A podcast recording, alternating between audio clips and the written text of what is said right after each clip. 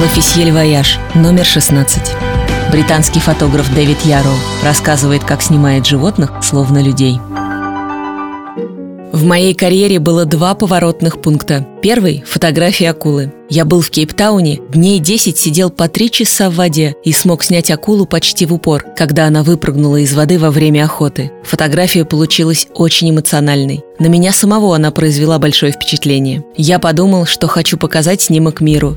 Челюсти были одной из первых крупных моих продаж. Снимок за 5000 долларов купил один прокурор и повесил в своем кабинете. Хотел держать в страхе посетителей. Это было в 2009 году. А в 2014 в Южном Судане я сделал кадр, благодаря которому мое имя стало узнаваемым в мире фотографии. Это работа человечества. На ней запечатлено племя скотоводов Динка. Ее часто покупают для коллекций. Я продал больше, чем на 2 миллиона долларов ее отпечатков. В Южном Судане тогда шла гражданская война. Чтобы добраться до стоянки Динка, я три дня провел с военными и вместе с ними перешел Нил, кишащий крокодилами. Незабываемый опыт.